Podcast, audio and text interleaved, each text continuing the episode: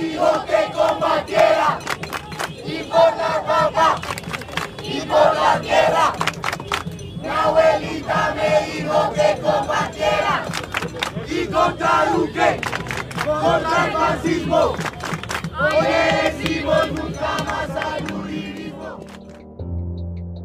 Hola, bienvenidos a Micrófonos Abiertos, donde se amplían las voces de aquellos que analizan la realidad de nuestro país y se interesan por dialogar y aportar a la construcción social, la justicia y la democracia. Escúchanos en Spotify y Anchor.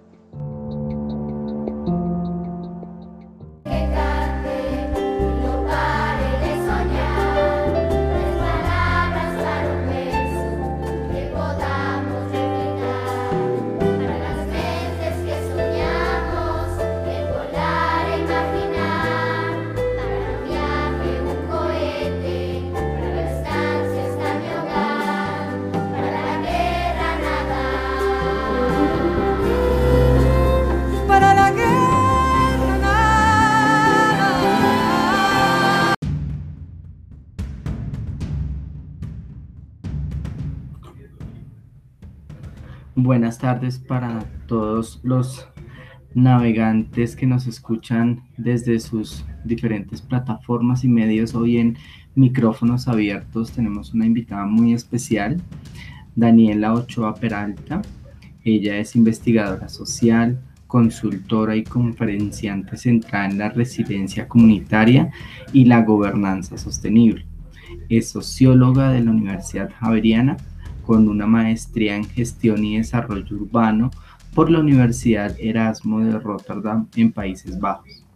Su trayectoria profesional combina experiencias en la investigación, en la gestión de proyectos sociales, en los volun- voluntariados y en la educación, lo que la ha convertido en una profesional a la vez rigurosa y adaptable a diferentes situaciones y contextos cree en la necesidad de la apropiación del conocimiento a nivel político y comunitario, por lo que ha acompañado procesos de desarrollo comunitario para poblaciones rurales y urbanas en varias de las regiones de nuestro país. Incluso también ha llevado a cabo estos proyectos en otros países de la región. Actualmente es investigadora en procesos de desarrollo comunitario y gobernanza sostenible en Colombia y Ecuador y de paz territorial en Filipinas y Colombia. Muchísimas gracias, Daniela, por aceptar esta invitación en nuestro podcast. Gracias a ti, Nilsson. Qué gusto estar contigo hoy. Bueno, entonces, para arrancar, precisamente como esa formación desde la sociología, quisiéramos que nos explicaras, nos compartieras un poco qué es ese concepto o esa idea de contrato social y por qué sería peligroso o por qué es peligroso que se rompa ese contrato desde las prácticas gubernamentales en el marco precisamente de, de la situación que ha transcurrido del paro nacional en Colombia. Vale. Bueno, pues en su base, eh, el contrato social es em, una concepción realmente corporativista de la relación entre el Estado y la sociedad. Entonces, es una de las formas, y pues particularmente hemos elegido que sea la forma de construir lo que hoy conocemos como Estado-Nación.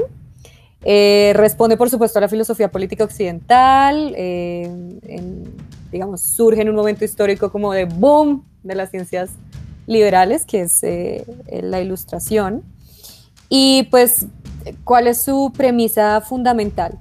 El Estado existe como tal y tiene poderes que están limitados por un acuerdo racional que hemos hecho los individuos. Y en ese sentido, ¿por qué eh, hemos necesitado hacer este, este, este acuerdo na- racional, digamos, de decir como sí, bueno, vamos a ceder unas libertades y derechos a un pequeño grupo de, de humanos que consideramos van a ser nues- nuestro soberano, nuestros soberanos, y de esa forma vamos a, sí, vamos a enfrentar ciertos desafíos que existen cuando estamos en un, en un digamos, bajo una anarquía. Que, que esta palabra suele ser a veces muy gruesa, ¿no? Todo el mundo dice, no, estos anarcos, pero no, en realidad la anarquía es el disfrute puro y duro de los derechos y las libertades de cada uno sin ningún límite En el estado natural, en otras en el estado también. natural. Exacto. Entonces decimos, en el estado natural, todos los seres humanos tenemos derechos, libertades, los vivimos hasta los límites, pero pues llega un punto en el que esto no se vuelve sostenible, ¿no? Llega un punto en el que tenemos que generar unos acuerdos, que tenemos que ceder unas libertades para que en realidad se pueda garantizar que todos y todas tengamos eh, los mismos derechos y las mismas libertades, tengamos, eh, digamos, un tema de, de, equidad. Entonces, pues en ese sentido, eh, decidimos que creamos, prácticamente creamos dos cosas fundamentales. Una, es, eh, decidimos que este grupo de personas van, van a tener el monopolio de la fuerza, así no nos matamos unos a otros en nuestro estado natural.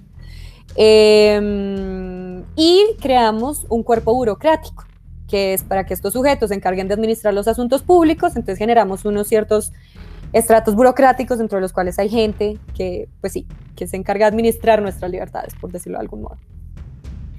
Eh, ya dijimos, eh, se inventa esto para evitar un, vivir bajo la anarquía, eh, pero también un poco para, claro, cuando vivimos en las libertades y todos en el disfrute de los derechos todo el tiempo, para todos, eh, se complejizan mucho las relaciones sociales. Es difícil llegar a acuerdos, es difícil generar eh, compromisos, resolver problemas porque no hay unos acuerdos, digamos, establecidos y no hay un garante que permita esto, ¿no? Entonces, esto es como desde el lado, no, no es como que yo sea la más abanderada del contrato social, pero un poco esta es la idea bajo la cual eh, esta gente que se lo inventa, principalmente Hobbes, eh, Rousseau, eh, dicen, ¿no? Entonces vamos a utilizar esto también como una manera de asegurar que no nos vamos a matar unos con otros, que vamos a vivir pacíficamente. Eh, ¿Qué pasa? Me, me, decías, ¿no? Como cuál es el, el peligro cuando, cuando lo rompe desde la, cuando se rompe desde las prácticas gubernamentales. Y esto es que el peligro es todo, ¿sabes? Porque si, hemos, si decimos que entonces cedemos nuestras libertades para favorecer unas maneras de convivencia y de coexistencia particulares, y rompe ese, este, este sujeto o estos sujetos que hemos designado como los garantes de esto, lo rompen, eh, pues simplemente se rompe la confianza, se rompe este, se ceden mis libertades para que haya algo mejor, pero eso algo mejor no sucede. Y no sucede porque yo ciudadano eh, no lo estoy favoreciendo, sino porque el garante en el cual confié eh, lo está rompiendo. Entonces lo primero es, eh, el primer peligro es una pérdida de confianza que realmente, claro, el contrato social en Colombia no se rompe con el paro del 28 de abril. El contrato social en Colombia se viene rompiendo desde hace mucho y la desconfianza en las instituciones, esta ruptura de confianza que es el mayor peligro que yo encuentro, está roto pues hace rato, ¿no? Eh, aquí eh, lo que pasa es que no solo el contrato social se rompió, sino que no hay intención de enmienda, ¿no? Entonces los ciudadanos, tras de que nos engañaron, ¿no? Digámoslo así a lo telenovela mexicana, tras de que nos engañaron en nuestra buena fe al ceder nuestros derechos a esta gente, esta gente decide establecer un régimen autoritario, testarudo y sordo, ¿no? Y desde ahí, eh, pues nos dicen que nosotros seguimos nuestros derechos, pero que fue un chiste, que finalmente a quienes elegimos para ser garantes de nuestras libertades no querían hacerlo, sino que realmente querían favorecer sus intereses personales. Y de hecho, cuando surge la teoría del contrato social por allá en el siglo XVII eh, más o menos, XVIII, eh, esa es una de las grandes críticas que se le hace y es como, bueno, pues muy bonito esto de hacer el contrato social y que los ciudadanos se sus derechos y que el, el Estado se crea y la burocracia, pero ¿y dónde dejas el hecho de que el humano es individualista? De que el humano es egoísta, de que va a propender por sus eh, intereses, ¿no? Y eso es lo que está pasando aquí. El, el, mayor peligro, digamos, o la mayor falencia de, este, de esta idea del contrato social es precisamente eso. Entonces, bueno, en últimas lo que vemos en Colombia es, es el ejemplo perfecto de las, de las deficiencias eh, de, un, sí, de un modelo que ignora eh, la, la, alta subjetividad de la cual somos presos los, los individuos, que no porque estamos eligiendo un soberano, este soberano es libre de estas eh, subjetividades, también las tiene. Y estamos eh, viviendo las consecuencias de una, sí, te digo de nuevo, no, no es de ahora, sino de una tradición de, de la política y los políticos y quienes conforman esta burocracia no están formados para el servicio, están formados para el poder, ¿no? Esa es la consecuencia un poco de, de esta, de esta construcción histórica del Estado-Nación colombiano, porque es que aquí no somos el perfecto ejemplo de, de, cómo se imaginaban lo del contrato social, ¿no? Aquí esto, como todo país eh, que tiene las herencias coloniales, vive unos procesos atropellados de construcción de Estado-Nación que terminan en, eh, sí, favorecer estas desviaciones un poco en el sistema. Entonces, un poco, pues sí, ese es el peligro, la ruptura de la confianza y la, la dificultad de restaurar esta confianza cuando quien está al frente se comporta de una manera testaruda, sorda, opresiva, autoritaria. Y se disfraza detrás de la palabra democracia, que eso es lo más chistoso, ¿no? Eh, seguimos diciendo esto.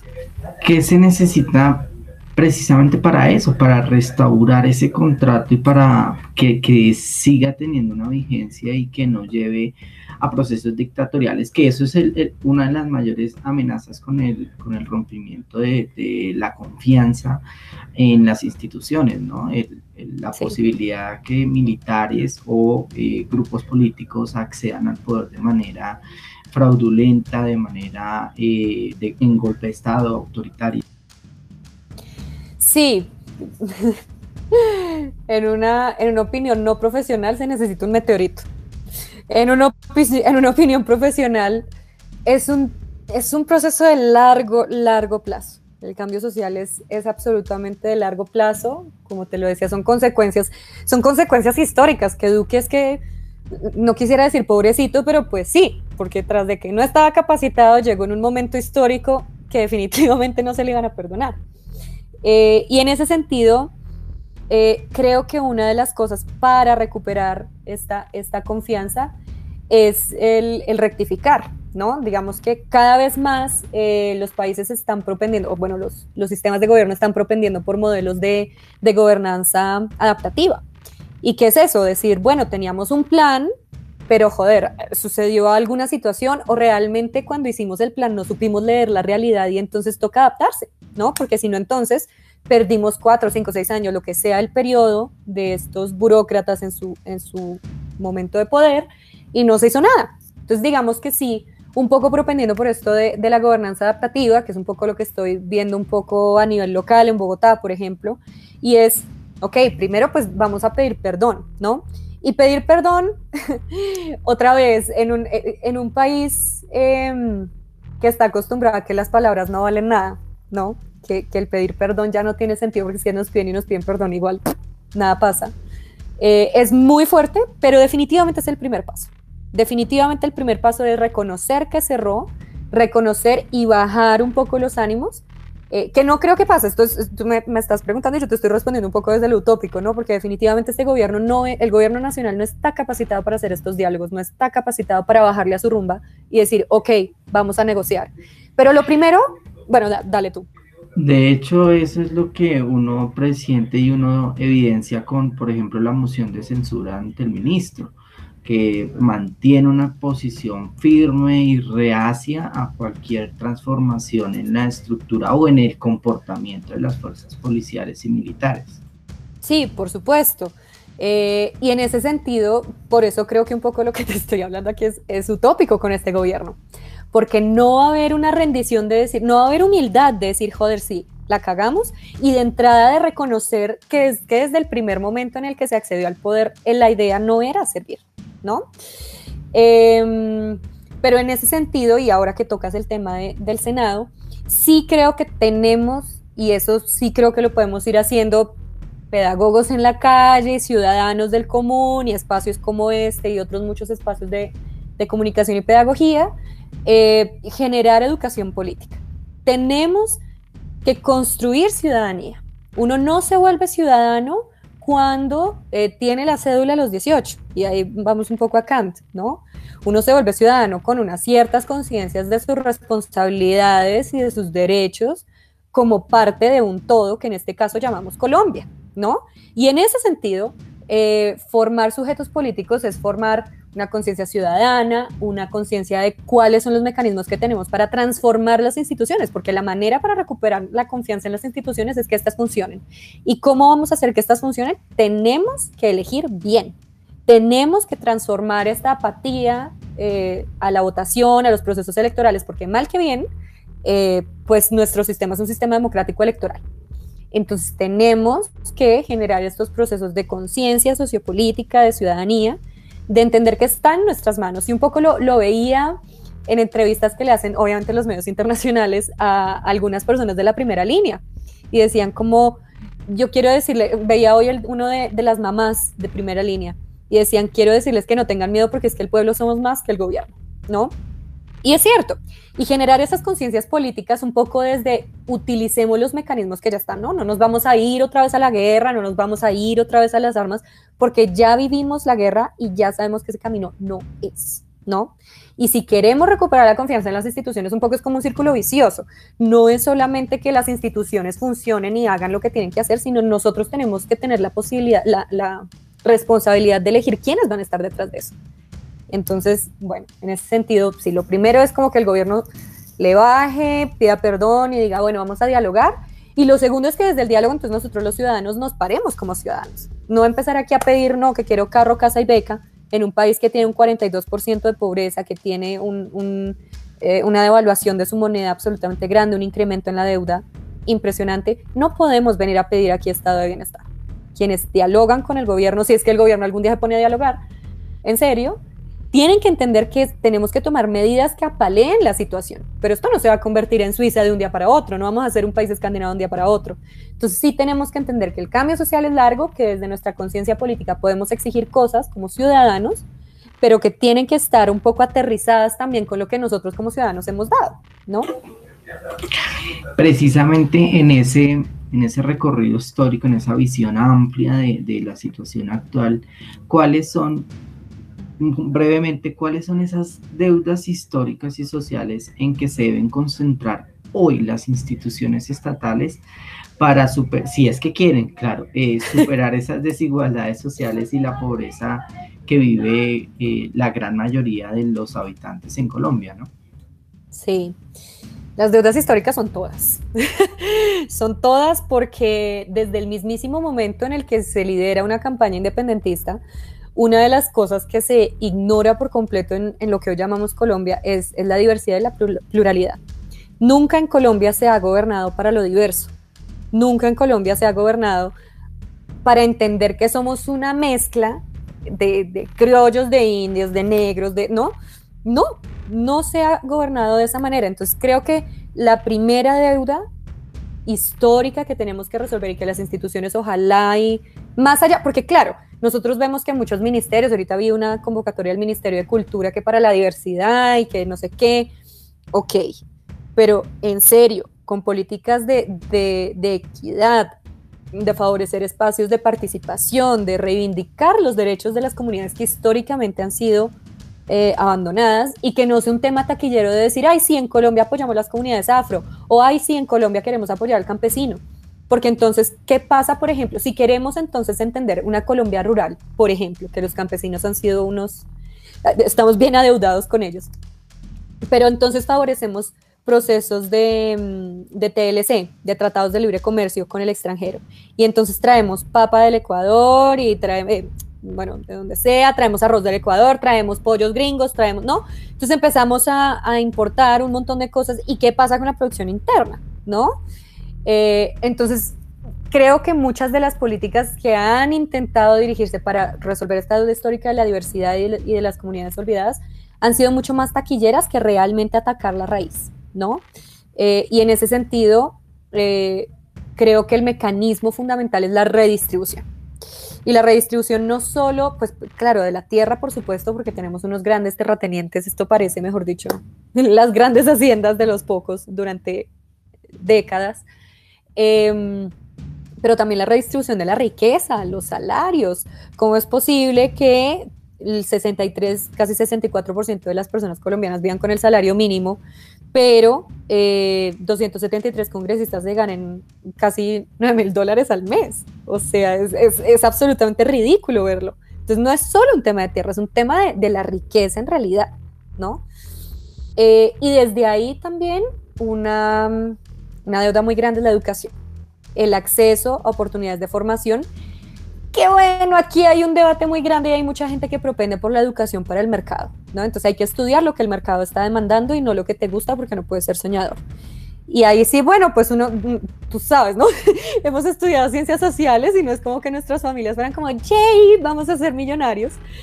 Eh, pero sí creo que hay que favorecer acceso a la educación y acceso a la educación desde, claro, desde lo que necesita el país, por supuesto, pero también desde lo que la gente quiere hacer, porque si no estamos generando un pocotón de profesionales frustrados que se hacen ricos a punta de, no sé, de hacer cualquier trabajo mecánico que no les gusta y que, o que nunca se van a hacer ricos porque igual su trabajo nunca los va a hacer ricos. Entonces es, es no sé, creo que el tema de la educación ahí es un debate grande. Habrá mucha gente que me dirá, no, hay que hacer el mercado, el mercado. Creo que también ahí, en, en, ya que tocaste el tema educativo, es, es una imposibilidad precisamente de hacer unas cosas que se nos eh, han puesto como lo que va a suceder. Y entonces padres y abuelos nos decían hay que estudiar, si no se estudia no se logran las cosas, bueno hay que meterle empeño a la educación y terminan eh, primero cerrando muchas puertas de acceso a la educación, pero segundo las pocas grietas en las que se puede eh, entrar no necesariamente generan la posibilidad que se generen digamos espacios de construcción de empleo, de oportunidades laborales, de oportunidades de innovación, de crecimiento. Y creo que eso eh, es otra deuda, ¿no? Lo laboral. Sí, las oportunidades laborales, tiene que haber una relación constante entre eh, las posibilidades educativas y las posibilidades laborales. Sí, por supuesto. Y en ese sentido yo creo que em, estas dos deudas históricas son consecuencia absoluta de em, este modelo de desarrollo que hemos, que hemos querido perseguir. ¿no? Porque entonces es como, sí, tenemos que ser un país, no sé, industrializado, que tengamos ahora con esto de la economía naranja y las economías creativas, y no, realmente no observamos lo que sucede en el territorio, ¿no? Entonces yo sí creo que, que la promesa de la educación, eh, digamos, la, la, la ecuación educación igual trabajo, funciona, pero funciona en tanto se entiende, primero, qué tipo de educación se debe favorecer, que no necesariamente creo que tenga que ver con el mercado, con lo que pide el mercado, porque si no todos ahora volvamos a agentes de call center, pero sí con las realidades de los recursos que tiene el país. Colombia es una potencia en biodiversidad, es una potencia en cultura. Todo el mundo quiere venir aquí a turista. Bueno, eh, ahorita no tanto, pero todo el mundo es como, sí, quiero ir. y entonces tenemos todo, tenemos todo, tenemos una biodiversidad impresionante pero que haya una, que se propenda por una educación en, no sé, en ciencia, por ejemplo, para comprender la biodiversidad, para investigar en biología, para investigar en geografía, para... Es muy poco, es muy poco lo que se favorece, ¿no? Por un lado. Y por el otro, la educación, la oferta tiene que ser descentralizada. Esta vaina de que tenemos que entonces seguir el camino, entonces preescolar, primaria, bachillerato, universidad, ¿no? Eh, no, también la educación técnica está bien.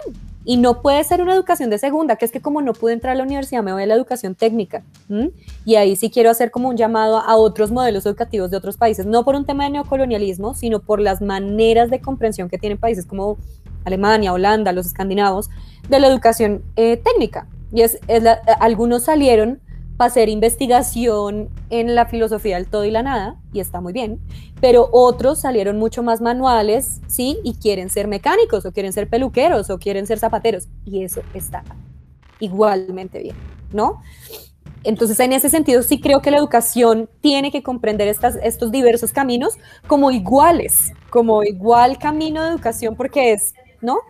Y el trabajo tendría que responder a esto, ¿no? La oferta laboral del país tendría que responder a los recursos que se tienen aquí como, como país, eh, en lo que se está educando y cuál es el modelo particular que le sirve a Colombia, porque es que no vamos a ser Estados Unidos, no vamos a ser un país escandinavo, somos Colombia y tenemos unas particularidades.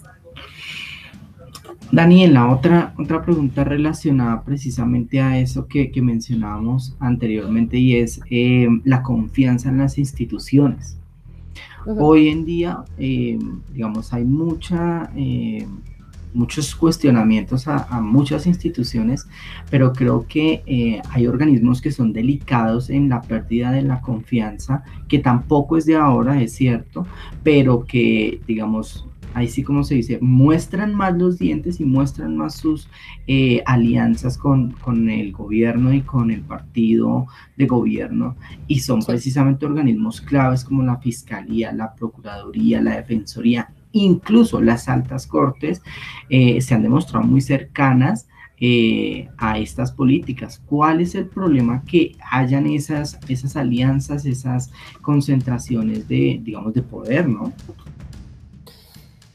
Es, es un peligro grande, ¿no? Y, y en un, pa- claro, hemos establecido que debe haber una división de poderes para lograr un equilibrio, digamos, en a la hora de, gobernar, una gobernanza que se equilibra, que se hace control político, que hace veeduría, para no dejar precisamente que surja un régimen autoritario. Entonces es muy chistoso, porque entonces dicen que Colombia, la democracia más antigua de América Latina, y lo dice nuestra democracia, pero precisamente esto que, que, que, mm, eh, resaltas ahorita sobre estas instituciones que se han vuelto como muy cercanas al, al, al, gobierno, refleja que realmente no somos tan democracia, que podemos tener elecciones cada cuatro años, pero esta vaina no es tan democracia y creo que, bueno, el peligro más grande pues que no hay división de poderes. La división de poderes cobra sentido cuando se quiere evitar un poder unipersonal autoritario que termine determinando las cosas como le da la gana, ¿no?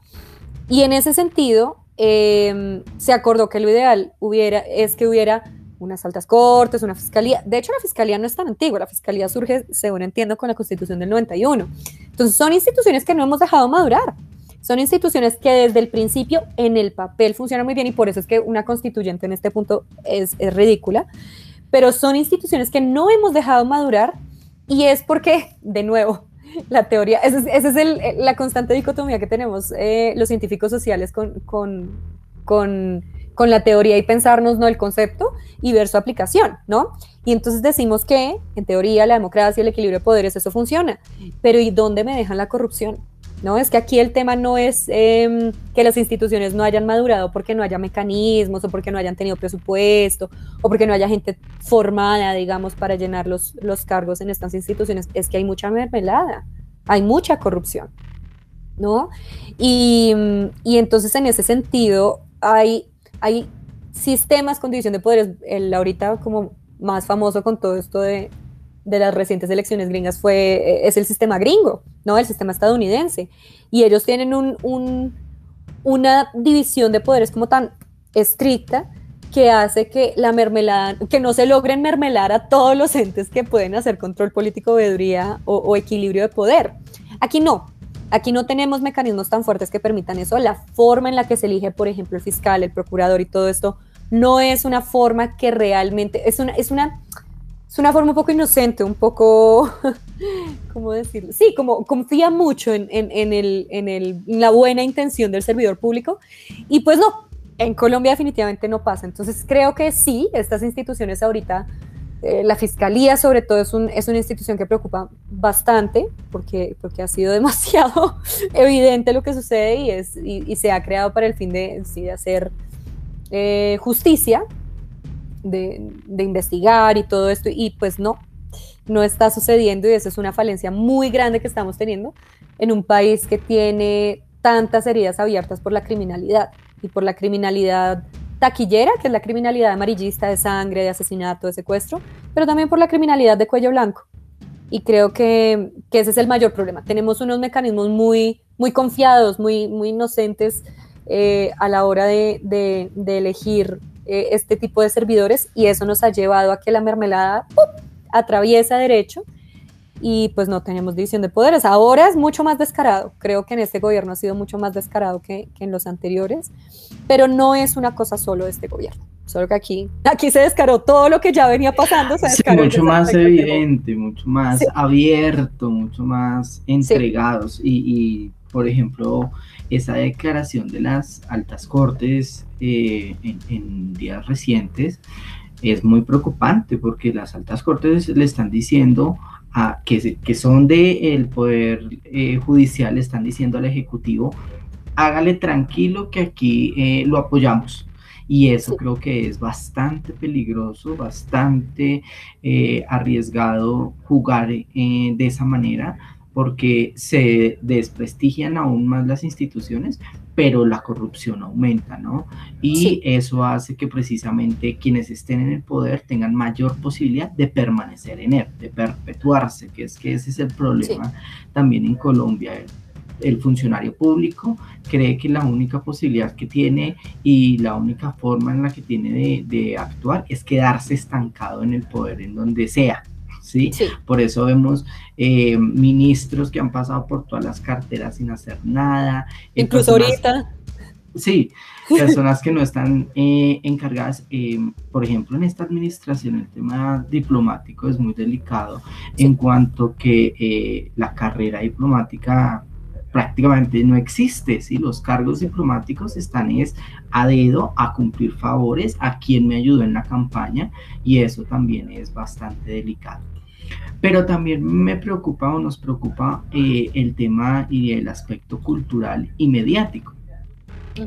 Precisamente esa es la siguiente pregunta. ¿En qué consiste eh, la narrativa de, del terrorismo que no es nueva, pero sí ha tomado nuevas formas en cuanto al terrorismo urbano, ¿cierto? En cuanto a esa em, revolución molecular disipada que son conceptos relacionados a, otros eh, elementos teóricos, pero que los utilizan precisamente en una narrativa de terrorismo que tanto promueve eh, este gobierno, pero además ciertos medios de comunicación y que han, em, y que han estigmatizado, han señalado eh, y han perseguido a defensores de derechos humanos, a líderes sociales, ambientalistas y hoy en día a manifestantes y y, protestantes, ¿no? ¿Qué es eso? ¿Por qué se crea eso? ¿Y cuál es el resultado de, semejante acción discursiva cultural? Sí. Bueno, en su base el terrorismo, si nos vamos a la definición pues de diccionario, es el uso intencionado de violencia para generar transformaciones políticas. En ese sentido, y como lo decías, no es una narrativa nueva. Eh, si bien como las conocemos hoy son unas narrativas digamos, mucho más afinadas, podemos decir que, pues, que en la Revolución Francesa hubo terrorismo, porque esta gente vino a cortarle la cabeza al rey y a su señora, o que cuando los bolcheviques cogieron a Bayoneta, a la, a la familia del zar, ahí también fue terrorismo. Sí, entonces, digamos que, que ha sido una, una, evolución del concepto. Em, en Colombia responde profundamente al, a un, Sí, al neocolonialismo que vivimos como país desde hace mucho tiempo eh, y ya no con, con, nuestra colonia original que era España, con nuestro colonizador original que era España, sino con Estados Unidos, ¿no? Después del 11 de septiembre del 2001, la narrativa del terrorismo se vuelve una narrativa mundial. Y eh, ya no es ni siquiera aquel que en nombre de las transformaciones políticas va a hacer violencia, sino en realidad el terrorista es aquel que no piensa como el, como el gobierno de turno, ¿no? Esta ya no es una definición de diccionario, es la, definición que hemos ido dándole forma desde hace, pucha, ya 20 años, ¿qué pasó eso? Y llevamos 20 años bajo narrativas de terrorismo. Los gringos bajo esta narrativa se metieron a Afganistán y a Irak, que para salvarnos de una amenaza súper terrible. ¿Sí? ¿Qué pasó ahí? Y en Colombia la vaina del terrorismo eh, es muy fuerte es muy fuerte. Hubo un tiempo en el que pues teníamos los enemigos de siempre, ¿no? estaba la guerrilla, estaba em, los grupos que no, que estaban al margen de la ley, entonces esos son los terroristas, ¿no? Luego que el narcoterrorismo, ¿no? Y, ahí le vamos poniendo, falta que ahora saquen el petroterrorismo, ¿no? Porque pues como ahora supuestamente todo lo malo que pasa pues es, por él, ¿no? Em, entonces sí se va deformando un poco el concepto, eh, y se lo va, se le va, claro, en principio un concepto es simplemente una, como una abstracción, una manera de conceptualizar la realidad, pero es que tras del hecho ahora el concepto de terrorismo tiene un tema moral detrás muy grande, ¿no? Entonces el terrorista además es un desgraciado, es un tipo malo, sí, o sea, se vende una imagen y pues esas narrativas son maravillosas cuando usted quiere deslegitimar eh, la protesta social. Entonces, cuando usted utiliza la narrativa del terrorismo ya, porque todos ya en nuestra cabeza, de verdad, de, ya casi que de manera inconsciente que se pasa de generación a generación un tema de, del terrorismo es malo, de bombas y malos y gente que va a atacar. Em, nada más con decir la palabra en noticias es que se activa el chip, ¿no? Y, y, en eso yo creo que, em, pues sí, en, Colombia en este momento eh, terrorista es todo aquel que no piense como debiera pensar y de hecho desde hace bastante tiempo nosotros los científicos sociales lo hemos sufrido duro aquí en Colombia. Eh, la sociología en Colombia ha estado usualmente catalogada de terrorista y mucha gente se ha atrevido a decírselo uno en la cara, ¿usted sociólogo terrorista? ¿No? Eh, porque uno no tiene la narrativa de turno, ¿no? Y el peligro realmente está en usar esta narrativa para no favorecer procesos de diálogo, ¿no? Y como te digo, ya cuando se le pone una carga moral, ya decimos, no dialogamos con terroristas. No, esto, esto no es Bush solamente, esto es aquí también se tradujo eso, y no dialogamos con terroristas. Y de ahí viene la polarización de este país, porque entonces Santos decía que no es un santo, pero Santos decide romper la narrativa de no vamos a dialogar con terroristas y dialoga con los hasta entonces llamados terroristas. Y se empieza a polarizar esta vaina de decir no, pa, sí, pero no así, y hablamos sí, pero no así, o no con ellos, y bueno, ¿no? Entonces es, es, es peligroso porque favorece unas narrativas guerreristas de exterminio, inclusive decir, este no piensa igual que yo y es terrorista y entonces el terrorismo está mal y hay que acabarlo. Y es muy, muy peligroso. Es, es, es finalmente matemos al que piensa diferente, ¿no?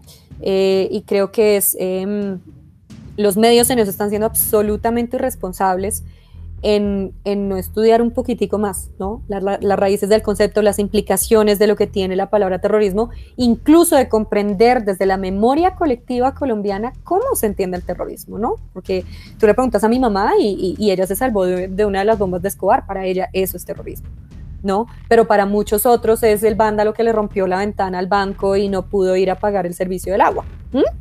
Entonces, cada quien tiene unas construcciones simbólicas en torno al concepto del terrorismo que hacen que utilizar estas narrativas sean bastante peligrosas, no solo al nivel político, sino al mismo nivel de nosotros, al mismo nivel de los ciudadanos de a pie, que si uno ve que un vecino salió a marchar ya es un terrorista y se empiezan a generar microviolencias y microconflictos que, pues, pucha, se ven, se ven exacerbados y se ven como calentados mucho más por, por los medios de comunicación, por las posiciones oficiales.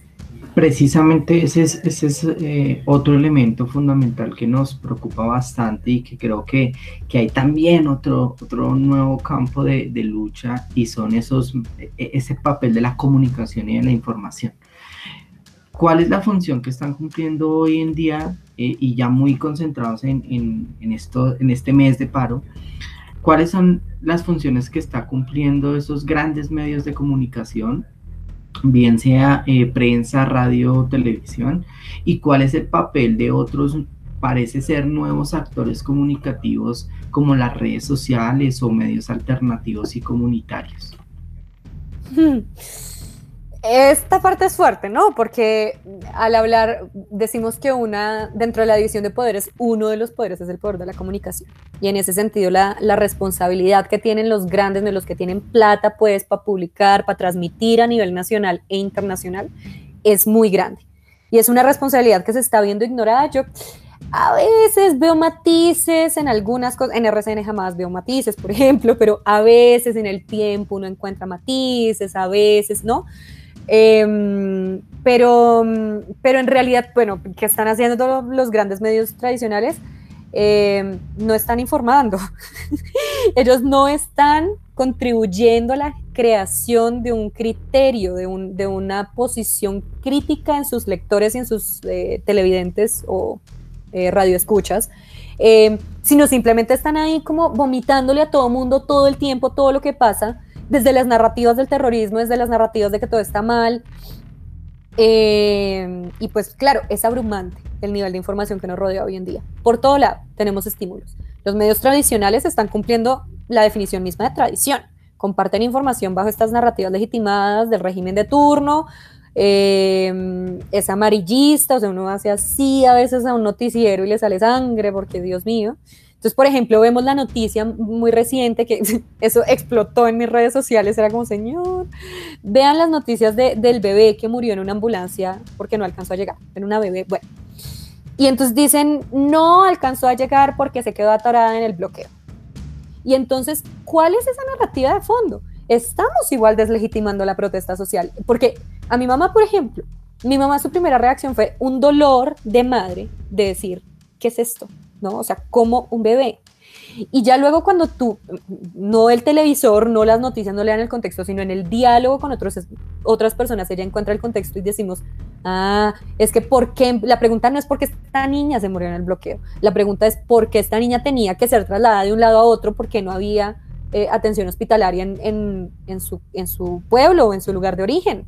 ¿Por qué tiene que estar la gente bloqueando? Porque es que aquí no se está bloqueando porque nos da la gana aquí se está bloqueando porque se iba a incrementar la gasolina, porque los eh, fletes son muy caros, porque las vías no están buenas, uno sale de aquí, Bogotá, Melgar, y cuántos peajes tiene que pagar y cuántos huecos tiene que pasar, ¿sí?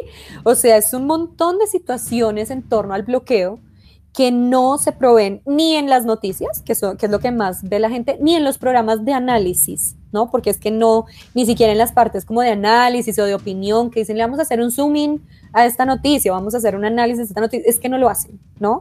No hay una comprensión del contexto nacional, histórico, estructural que tiene eh, la noticia amarillista que estoy presentando.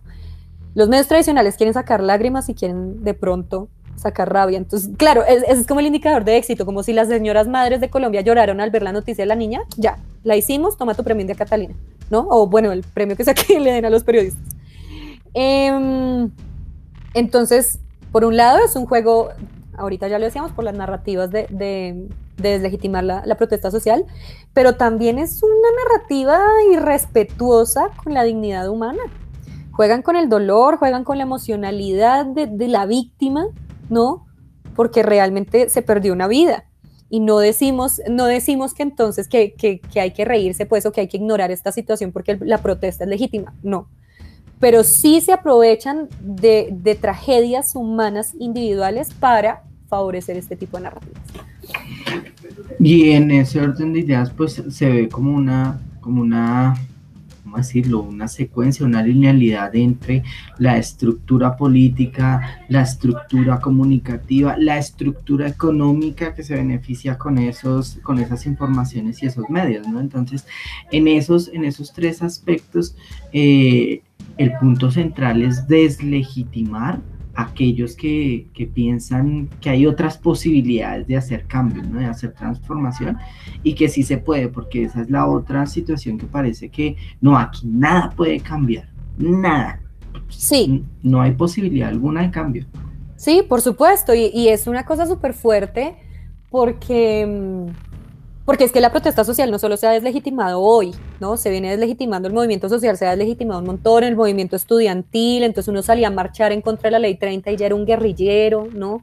Eh, en toda la época de las guerrillas, mucha gente tenía miedo de salir a marchar para no ser catalogada guerrillero. Muchas universidades incluso cerraron sus cátedras en, en ciencias sociales para evitar esto, ¿no? Entonces sí creo que no es solo ahora la deslegitimación de la protesta social, pero sí es cierto que ahora se la está deslegitimando desde todos los frentes, como, como lo decías. Y creo que en ese sentido, un poco retomando una parte de la pregunta anterior, los medios alternativos o las nuevas maneras de comunicación que están surgiendo, sobre todo particularmente en este, en este contexto del paro nacional, son muy interesantes.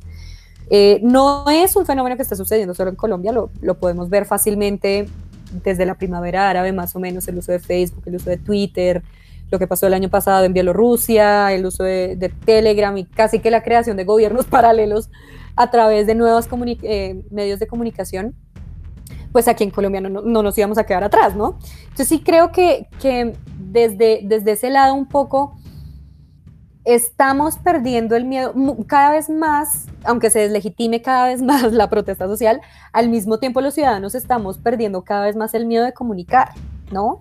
El hecho de que se hayan hecho tantos lives y tanta como distribución de información por redes sociales muestra que la gente está perdiendo el miedo. Ojo, que eso no es necesariamente positivo, bueno, ya lo hablaremos, pero, pero sí, sí creo que se está horizontalizando mucho más eh, la intención comunicativa.